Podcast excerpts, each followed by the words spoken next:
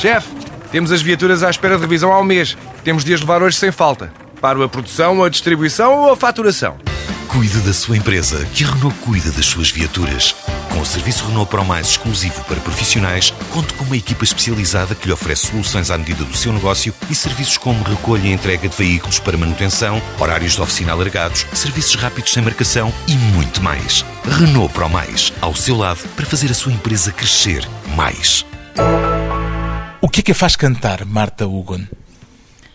A possibilidade de ser absolutamente feliz no presente.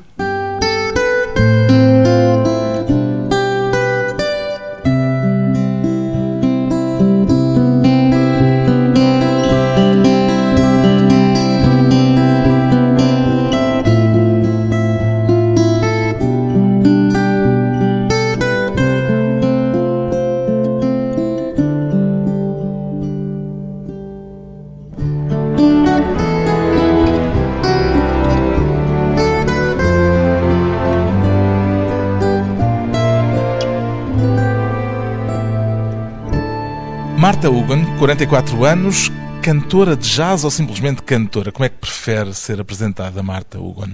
Simplesmente cantora. Porque já não é cantora de jazz? Não, porque não sou só cantora de jazz. Comecemos pelo nome. Marta Hugon. Disse bem? Sim, Hugon, está muito bem. Para aquilo que eu costumo ouvir, está ótimo. Já ouvi chamar-lhe Marta Hugon, Marta Hagen, Marta Hugon. Sim, o Hugon eu aceito porque era um nome que porque me chamavam na escola primária e então é uma espécie de direito adquirido, o Hugon. Mas o resto do tempo eu geralmente corrijo para Hugon ou então, por simplesmente, aceito como sair. De onde é que lhe vem esse apelido? O apelido vem do lado alemão uh, do meu pai, que já nasceu em Portugal, mas os meus avós eram alemães. Na verdade é um nome inventado, porque não é um nome muito... Não é nada comum. Não é um nome comum. Os único, o único país onde eu vi o nome muitas vezes foi em França. Vejo às vezes nos genéricos dos filmes. Isso é Hugon. Hugon, sim. Deve ser de, dos hugonotes, digo eu. Mas o segundo, eu acho que foi a minha bisavó que quando o meu avô nasceu tinha um marido judeu que se chamava Hugo Nathaniel e ela juntou o Hugo com o N do Nathaniel e inventou um nome para o registar, uh, provavelmente a querer prever uh, episódios menos felizes na altura de crise e já com o nazismo a espreitar e à já porta. descobriu outros Hugo para além da sua família? Não, na verdade não. Nunca descobri nenhum. Vamos então à música. Devo apresentá-la como cantora? Sim.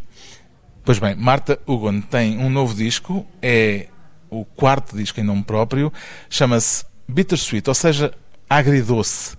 Em que proporções é que quis juntar nestas 11 canções a acidez e o mel, Marta Hugon? Na verdade, não contabilizei as percentagens. Aquilo que eu uh, cheguei ao nome porque depois de ter os temas compostos e, na verdade, depois de os ouvir e de ouvir o conjunto do disco, me pareceu que isso de alguma forma não só estava presente em todo o repertório, mas como em cada canção de alguma forma aparecia. Mas é mais lamechice ou mais maldade? Eu acho que na proporção em que eu sou lamechas é mais lamechice. Mas é que pontualmente tem que ter nos momentos de maldade, senão era uma grande maçada. Este disco creio que esteve para se chamar Beautiful Melodies, Terrible Things. É verdade. É verdade. E então, o que é que aconteceu para ter havido essa mudança de planos? Digamos que na altura em que eu queria e que estava a pensar num disco novo, estava numa altura muito sentimental, lá está. E andava um bocadinho à procura de um elemento, de um denominador comum às coisas de que eu queria cantar. E apetecia-me ter esse contraste, um bocadinho, às vezes até música-letra, que criasse alguma tensão entre coisas que, ou experiências ou uma conversa que não é necessariamente muito cor-de-rosa e uma música divertida, ou o contrário, uma música que pode ser mais triste, mas depois tem um lado também, enfim, um bocadinho mais irónico ou uma certa acidez. Aliás, ouvia referir-se ao conceito por trás destas suas canções como sendo histórias terríveis ao som de lindas melodias. no princípio era isso. Depois, claro que a música ganhou a vida própria e passou muito tempo entre esse primeiro conceito e as, as canções que vieram a partir daí foram outras e, portanto, eu achei que faria mais sentido, depois de ter o disco todo pronto, dar-lhe um nome. Mas Bittersweet, no fundo, é uma espécie de é síntese é dessa verdade. ideia. Quer dizer Das que Beautiful Melodies, como é que é? A Beautiful Melodies, Terrible Things. Na Ora. verdade, que é uma coisa que eu roubei ao Tom Waits, que ele disse, algures. Eu acho Belas que melodias, coisas terríveis. ele, ele disse, eu acho que ele disse qualquer coisa como I like uh, to sing beautiful melodies about terrible things, ou uma coisa assim, e eu achei que era, na verdade, uma boa síntese daquilo que eu queria fazer. O que é E fa... Bittersweet é a síntese da síntese. É a síntese da síntese, se calhar. e é bom ter um, finalmente um disco que tenha um, como título uma única palavra. Bem, isso também não é propriamente um Não é um requerimento critério, não é um requerimento, mas, eh, mas quebra um- uma sequência de títulos que eu tinha para trás. Isto é jazz, é pop? Em que território musical é que situa este seu disco, depois de ter começado justamente como cantora de jazz, Sim. Marta Hugo? Eu diria que é um. Se tiver que rotular. Eu não gosto muito de rótulos, a verdade é essa. Eu acho que não é um disco de jazz, até porque tem, eh, não é um disco de improviso, de grandes solos, apesar de haver momentos onde, onde os instrumentistas têm. Uhum. Não há eh, sketch. não há improvisação Não há aspecto. improvisação sua, mas se calhar dos instrumentistas há, não? Há solos, o Ricardo. momentos, sim, sim. em que o Mas- Filipe Melo se- toca Sim, piano ou o Ricardo Toscano um improvisa. É, é- é um facto. Mas, na verdade, todo o disco foi concebido numa ótica da canção e daquilo que melhor serve a canção. E nesse aspecto não existe a abertura, não foi gravado como um disco de jazz, não gravámos todos ao mesmo tempo, gravámos primeiro uma base com a secção rítmica e depois fomos acrescentando as camadas dos arranjos. Como na pop. Exatamente. Portanto, desse ponto de vista e do ponto de vista da produção, tem um lado mais pop. Os músicos são músicos de jazz e o meu, a minha raiz é jazzística e eu acredito que de alguma forma há coisas minhas jazzísticas que aparecem na interpretação e, naquilo, e na própria escolha dos temas e na criação dos temas, sem que de facto eh, eu possa dizer que isto seja um disco de jazz. Pode-se falar a seu respeito num caso de crossover, Não gosto nada dessa palavra. mas pronto, se calhar ela designa bem aquilo de Não, que se porque eu, trata. porque eu acho que na verdade o disco não é um crossover, acho que é um disco de canções. É um disco, nesse aspecto é um disco pop. Acho que diria muito mais um disco do, do que um disco de jazz. O que eu acho é que as pessoas são fruto musicalmente de muitas coisas e que isso transparece na música. E eu não consigo falar por quem ouve, não é? Eu tenho uma visão completamente. eh, No seu caso é fruto de muitas coisas, não só que cantou, mas de muitas coisas que foi ouvindo ao longo da vida. que fui ouvindo, de muitas coisas que, de algumas ideias que roubei, de, enfim, de um conjunto de coisas. Eu acho que depois o que acontece é quando a música fica, ou quando a música finalmente ganha uma forma, depois já está muito longe disso tudo. E é? é também uma forma de querer quebrar algumas barreiras e de querer, de certa maneira, ganhar uma independência em relação a um rótulo. Não, na verdade nunca houve essa intenção. Eu comecei por O seu primeiro disco foi um disco de standards de jazz. super clássico que eu adoro, ainda hoje me estava a lembrar disso porque eu revisito esse disco com imenso prazer e tenho muito orgulho nele, mesmo que agora obviamente o cantasse de forma diferente, mas Vai ouvir normalmente os seus discos não, anteriores? não, não, mas às vezes naquilo que Tem no- saudades de si própria no passado? não, mas a música tem um poder evocativo e eu não vou dizer que às vezes, até para me situar noutros ambientes, que às vezes gosto de ouvir uma, posso ouvir uma coisa antiga porque me lembra determinado um espírito ou de uma determinada época e isso dá-me um certo prazer. Até se tiver que recuperar para um repertório completamente jazzístico e tiver que ouvir coisas, sou capaz de ouvir uma outra coisa, mas não gosto muito de me ouvir. Sim. Mas também tem o prazer de, provavelmente, juntar coisas que à partida surpreendam. De que ponto de vista? Por exemplo, vê-la cantar ao lado do Samuel Lúria. Parece à partida improvável. Parece muito improvável, mas aconteceu por um por um conjunto muito natural de circunstâncias e que tem a ver de facto com as músicas se, se cruzarem. Eu, Que conjunto natural de circunstâncias é esse? foi eu ter feito. Encontraram-se num bar e disseram, Não, fizeram não. aquela conversa de bairro alto, que é, temos um dia que gravar um disco juntos. Não, fizemos um espetáculo juntos para o Jimba e a Tita, que tinham uma coisa que é o, o- e têm uma coisa que é o Cabaré Royal, e o Samuel ia cantar, eu já conhecia as coisas dele, mas tivemos que fazer um ensaio juntos porque íamos cantar, fazer um- uma- umas músicas juntos, e eu gostei muito dele. Não só acho que ele escreve muito bem, como canta muito bem. Inicialmente eu diria que ele não teria nada a ver com esta, não teria naturalmente, obviamente, uma relação com esta música, e depois quando puxava pela cabeça para saber com quem fazer o dueto, lembrei-me dele. E por intuição, e eu decido muitas coisas por intuição, achei que era uma boa hipótese. Falei com o Nelson Carvalho, que foi quem produziu o disco comigo e com o Filipe, e ele achou ótimo. E o próprio Filipe também achou uma boa ideia. Ele fez uma maquete em casa e é um natural. E assim acontece Insane. Que canção é esta, Marta Hugon? É uma grande maluqueira. é O uma que é que é insane nela? Insane acho que é o facto de fazer uma canção que é completamente fora daquilo que seria expectável, até no próprio disco, não é? É uma canção que, se eu bem me lembro, em tempos eu e o Filipe tivemos uma ideia de fazer um, um, disco que fosse uma história com princípio, meio e fim. E algumas canções vieram daí e sobreviveram. Isto é um capítulo dessa ideia? Isso é um capítulo dessa ideia. Que, então era uma história de Boy Meets Girl e ele musicalmente quis fazer uma homenagem a um determinado tipo de tema e a uma época, e aos anos 80, e fez aqueles arranjos com cordas e com, e com sopros, e, e é uma coisa que às vezes roça o disco, e na verdade eu acho que acabou por resultar numa canção muito original. É isto. There's this funny guy I know, here's the joke I can't let go. And he plays inside of my head the same old tune. It goes on without a rhyme, it's off key, but it sounds fine. And it brings the innocent child within me. Close to him, his fool.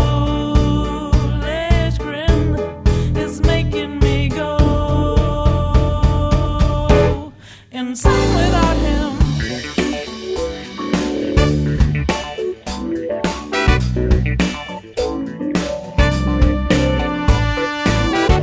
There's this funny girl I know. She's a starlet on my show, and she jokes about my odd looks and wins smile. She pretends she doesn't care, around if I'm not there, but inside she knows she is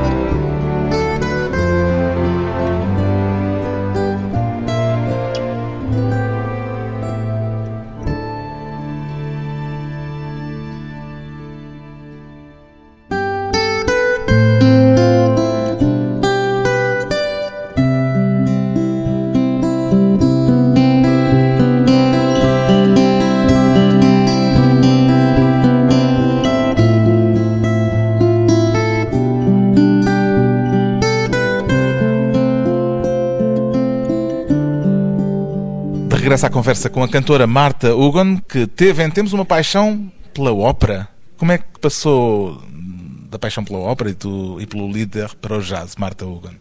Não, na verdade, o que me aconteceu foi eu ter começado a ter aulas com cantoras do lírico, que é uma coisa. Chegou a estudar canto lírico? Com elas, sim, com elas. E gosto, na verdade, eu comecei a cantar já relativamente tarde e a estudar relativamente tarde. A sua, a sua atividade musical começou no, na música coral? Sim, sim. No, quando tinha vinte e poucos anos, gostava aquela coisa, gostava muito de cantar e de repente aconteceu-me alguém encontrar uma amiga e que me disse porque é que não apetecia-me cantar de uma forma mais sistematizada e fui parar um, a um coro amador. Mas era... só descobriu nessa idade que tinha queda para a música?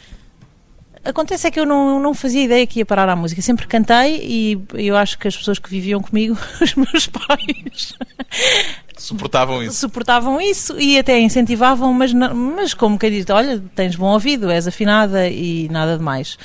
E Aliás, eu, o seu percurso começou no secundário por ter escolhido a área de arte e design, depois fez o curso de línguas e literaturas modernas, chegou a dar aulas de inglês a motoristas, não sabia o que queria, não sabia como alcançá-lo. não sabia como alcançá-lo.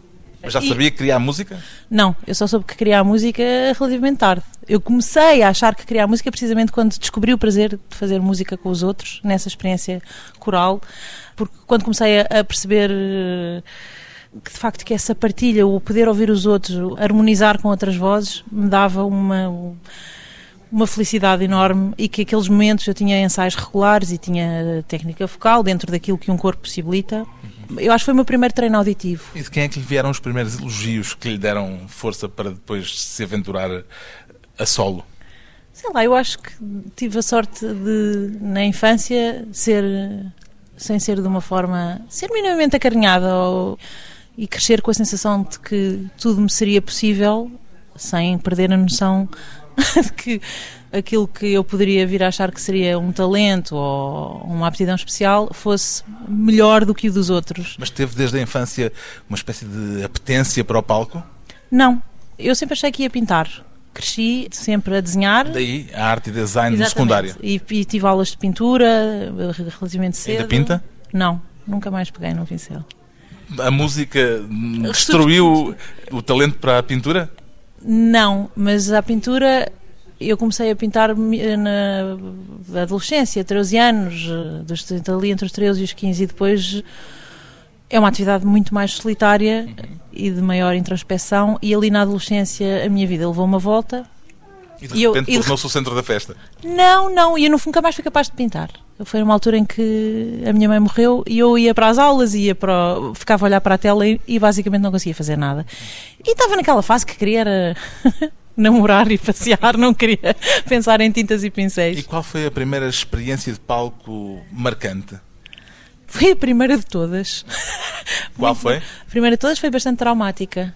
Fiz uma apresentação para amigos num concerto assim privado numa coisa que é a Marisol, na Costa da Caparica, com amigos, que alguns deles músicos de jazz já e, e já a estudar na escola do Hot Club.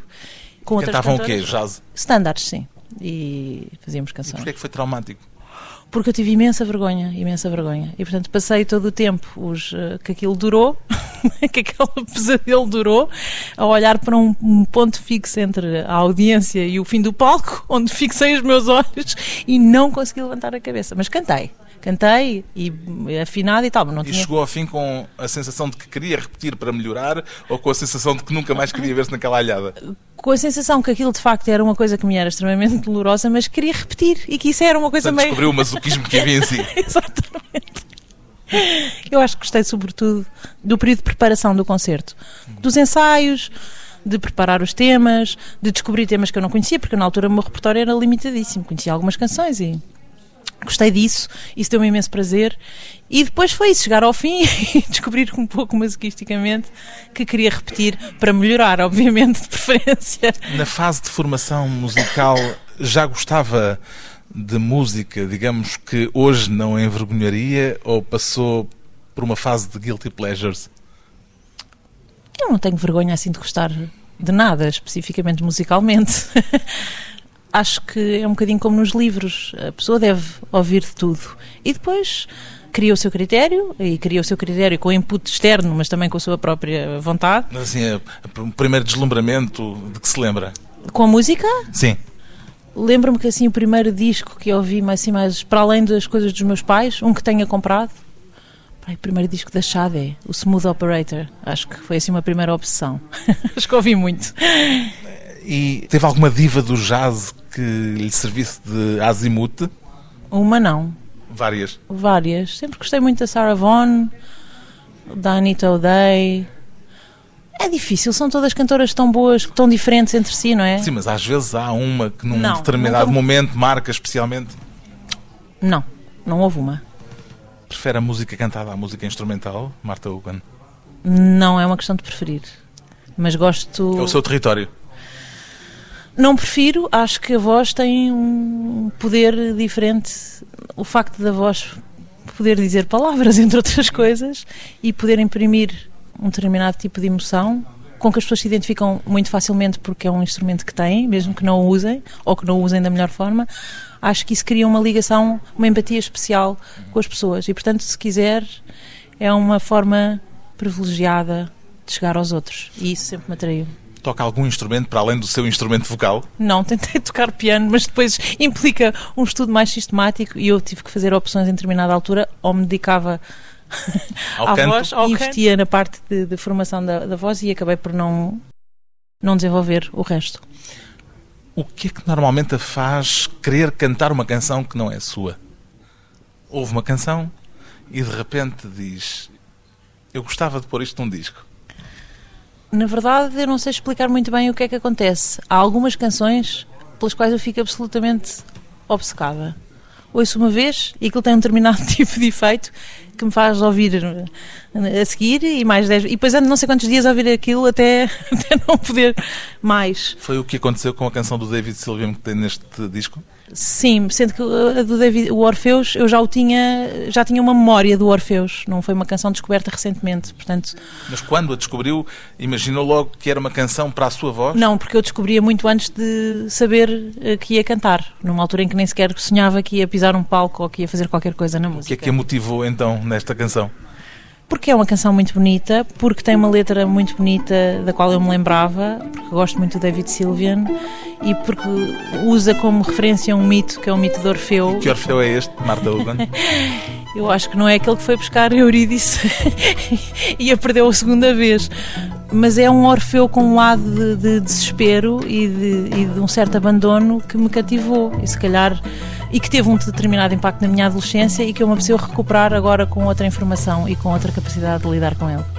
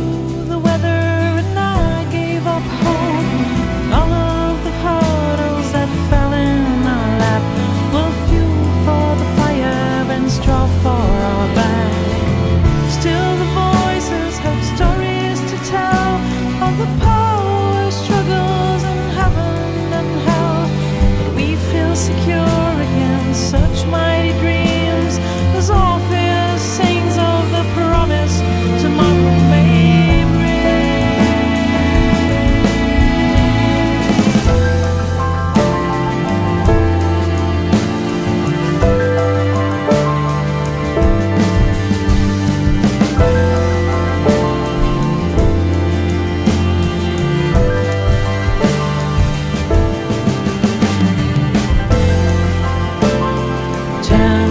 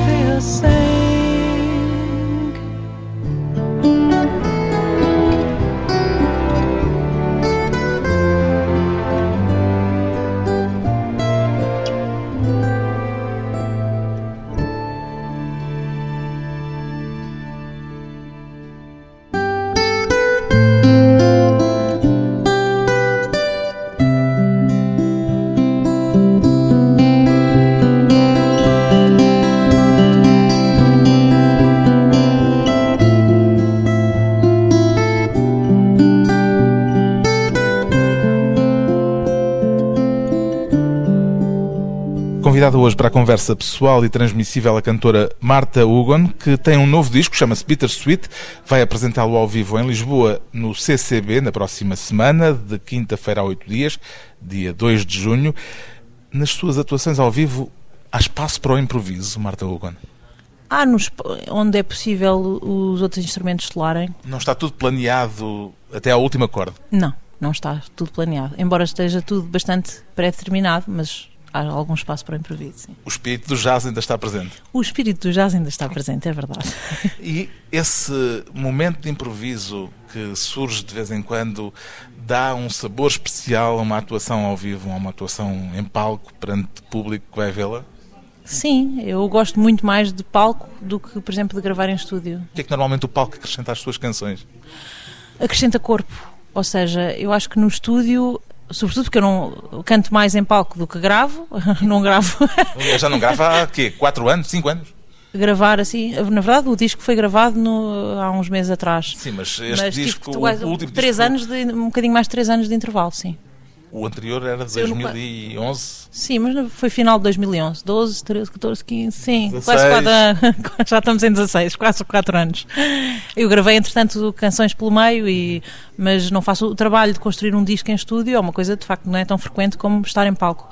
Estar em palco foi, como eu disse há um bocadinho, uma aprendizagem minimamente dolorosa, mas hoje em dia é uma coisa que eu gosto muito de fazer e eu acho que quando se está em palco estar em palco obriga a usar a voz toda. A voz toda é o corpo todo. Obriga a uma entrega. E uma interação, provavelmente. E uma interação que em estúdio não é possível. Posso lá pôr gente a ouvir, mas.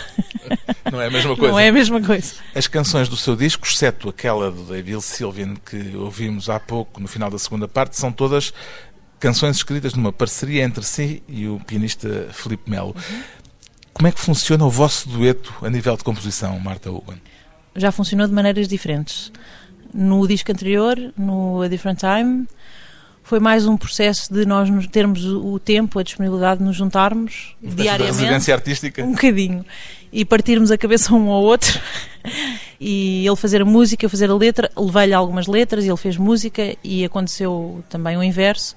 E algumas nasceram em simultâneo. Ele estar a fazer a música e eu ter uma ideia para uma letra e houve algo de simbiótico nisso. Na verdade, é meio misterioso como é que se consegue, como é que isso acontece. Eu acho que isso tem a ver com, com nós termos trabalhado estes anos todos juntos e haver uma, uma cumplicidade, um conhecimento, um conhecimento mútuo, mútuo, uma grande, e isso faz com que isso aconteça. Mas neste caso foi diferente. Este caso foi diferente. Neste caso, o Filipe escreveu, mesmo tendo confrontado, temos confrontado as coisas, ele escreveu, fez a música. E à medida que ia fazendo a música, dava uma música e eu fazia a letra para a música. É mais fácil assim ou da outra maneira? Eu acho mais fácil da outra maneira, mas esta maneira tem algumas vantagens. Não se zangam tanto? Não nos pegamos tanto. É costume pegar isso? Sim. É normal. O processo criativo tem destas coisas. As relações normalmente são, sobretudo, descontraídas ou é necessária essa tensão para que a coisa resulte? Acho que o processo criativo implica sempre alguma tensão. Senão há, não, não há resolução, não é? Não consigo Quem falar. É, que é mais teimoso? Ui, eu não sou, eu não posso ser eu a responder essa pergunta que ele não está aqui. Eu diria sempre que é ele. Embora eu seja bastante teimosa. E a teimosia normalmente tem a ver com os, as direções que a canção toma, tem a ver com as palavras que se tem usam. Tem a ver com coisas de, geralmente pormenor. De arranjos. Não, porque eu aí eu, geralmente eu deixo o Filipe à vontade e ele faz aquilo que quer, mas tem a ver, eu acho que tem a ver um bocadinho com o controle do processo criativo. E sendo nós os dois bastante controladores, isso cria, cria algum frição. E portanto não são coisas de uh, não gosta, apesar de, de, cada um de nós expor ao outro. Eu exponho a letra, que preciso do feedback dele da letra e ele mostra-me a música para perceber se eu gosto, se é para aqui. Outras vezes tem uma ideia e mostra-me a ideia, aconteceu mostrar uma ideia a meio para perceber se era por ali. Mas depois, de facto, para a coisa ir avançando, houve essa cisão e depois juntarmos e depois faço uma espécie de trabalho no final de acabamentos e aí geralmente é que surgem Quem coisas tem a palavra final? Tem que ser eu então. Diz que é meu. Eu diz que é meu. Não, na verdade, Nós somos os dois muito teimosos. mas na verdade eu tenho que ter a palavra final, não em relação à música, mas em relação a essas coisas de pormenor, se mais para a esquerda, mais para a direita, coisas pequenas. Mas eu acho que no final acaba tudo em bem. As suas canções são todas em inglês. Eh, não encontra musicalidade suficiente na língua portuguesa? Encontro, encontro. Canta Só que algumas canções brasileiras, por exemplo. já cantei e, e gosto muito de cantar em português. E sei que canto, que é muito diferente eu cantar em português. Eh, Mesmo tecnicamente? Não, tecnicamente não é diferente, mas é muito diferente, de facto, cantar. Quem ouve. Há quem diga, por exemplo, que nós temos uma voz relativamente diferente se falarmos uma língua ou outra. Quer dizer que a forma de colocar a voz que tem variações consoante a Não, língua dizer, que falamos. Mudando a fonética, muda obviamente a expressão. Acho que o que acontece é que a pessoa faz outras escolhas na forma como canta, por estar a usar a sua própria língua. Eu não tenho a experiência. Não, já tendo cantado, obviamente, inúmeras vezes em português, não gravei a não ser em português do Brasil, assumidamente, e ainda não fiz, não tive essa experiência. Falámos. Nunca experimentou escrever canções em português? Sim, já experimentei, mas Não saíram bem? ainda não tenho certeza se eram canções. Tenho que esperar para ver. Não sei se eram, como não foram escritas necessariamente a pensar numa música, numa melodia, tenho que olhar para elas de outra forma. Ao longo deste processo, isso aconteceu e depois chegámos à conclusão que o português não cabia neste projeto, porque tinha começado em inglês e que, por uma questão de consistência, deveríamos seguir com o inglês até ao fim. Imagina-se escrever um disco inteiro de canções em português? Sim, mas também não me importaria que escrevessem para mim. Uma das canções do seu disco chama-se Silly Little Song. O que é que faz dela uma cançãozinha tonta, Marta Hugo? por ser uma canção sentimental. Lamecha. Lamechas, very sweet. Apesar de eu gostar muito da ideia da canção, porque foi escrita essa letra, foi uma das que sobreviveu àquele projeto que eu e o Filipe tínhamos. E, na verdade, há uma história engraçada com isso. Nós tentámos fazer um, um guião, eu tentei fazer um guião para Um esse. musical. Exatamente, não era bem musical, mas era um- uma história, pronto. E depois tinha algumas letras para canções, tinha uma mistura de coisas e, e eu na altura estava à espera do meu segundo filho e eu sei que isso carreta algumas mudanças interiores e tinha pouco distanciamento em relação àquilo que estava a fazer.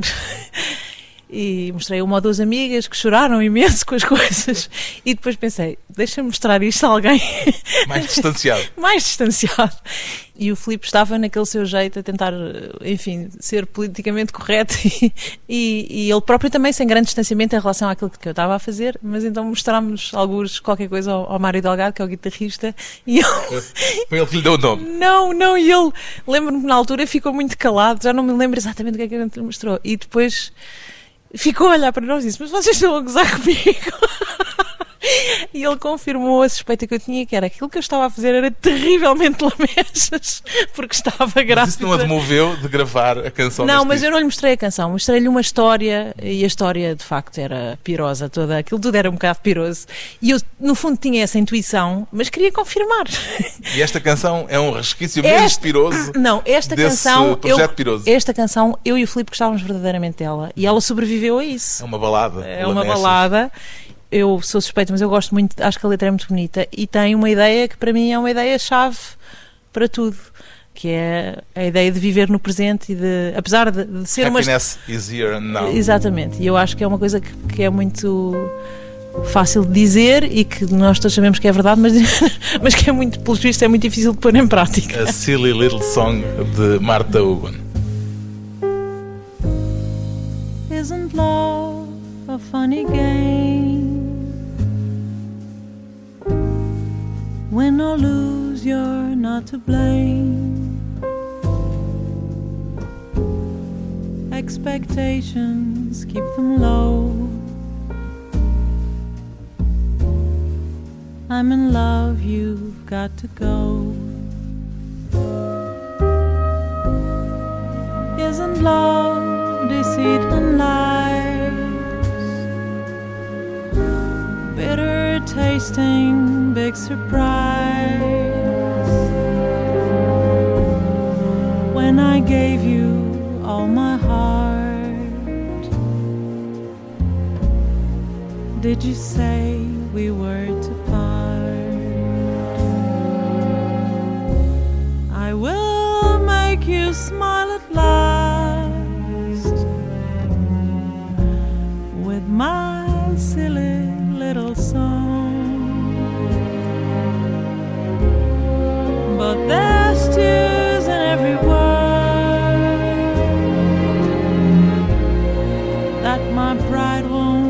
me show. Maybe one day you'll come back, filled with richness and respect. Maybe then we'll settle down,